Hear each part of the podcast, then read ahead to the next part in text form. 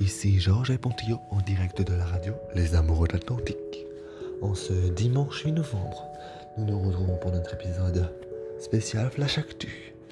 Hier, le nouveau président des États-Unis a été élu, Joe Biden, avec quelques points d'avance et une longue attente. Il a finalement remporté cette course aux voix. Le bleu est sorti vainqueur.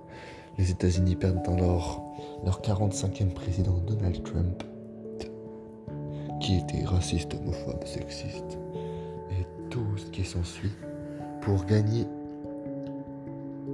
leur 46e président, âgé, très âgé, car c'est le vieux président des États-Unis, et pour voir ce qu'il va faire, ne connaissant pas assez l'actualité politique des États-Unis je ne pourrais pas vous dire si c'est peut-être un bon président ou non.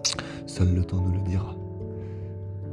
Mais bon, pour faire pire que Trump, ça va être difficile. Il faut au moins qu'il soit un peu moins pire. Ce serait cool pour eux. Même si bon, à ce qui paraît, il n'a pas l'avantage au Sénat, un truc comme ça. Il y a plus de républicains, donc euh, finalement, ça va être juste être euh, le monsieur qui sert la main aux autres pays, quoi. Parce plus ici, les États, ils contrôlent plus que l'État lui-même, en quelque sorte. Il n'y a pas vraiment de pouvoir le coco.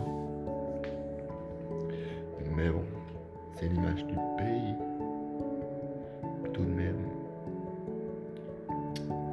Donc voilà ce que ça a donné. Ces résultats. Plus que long. Mais bon, bah. De toute façon, on dans deux ans, on verra bien qui y aura pour pas faire passer le pen.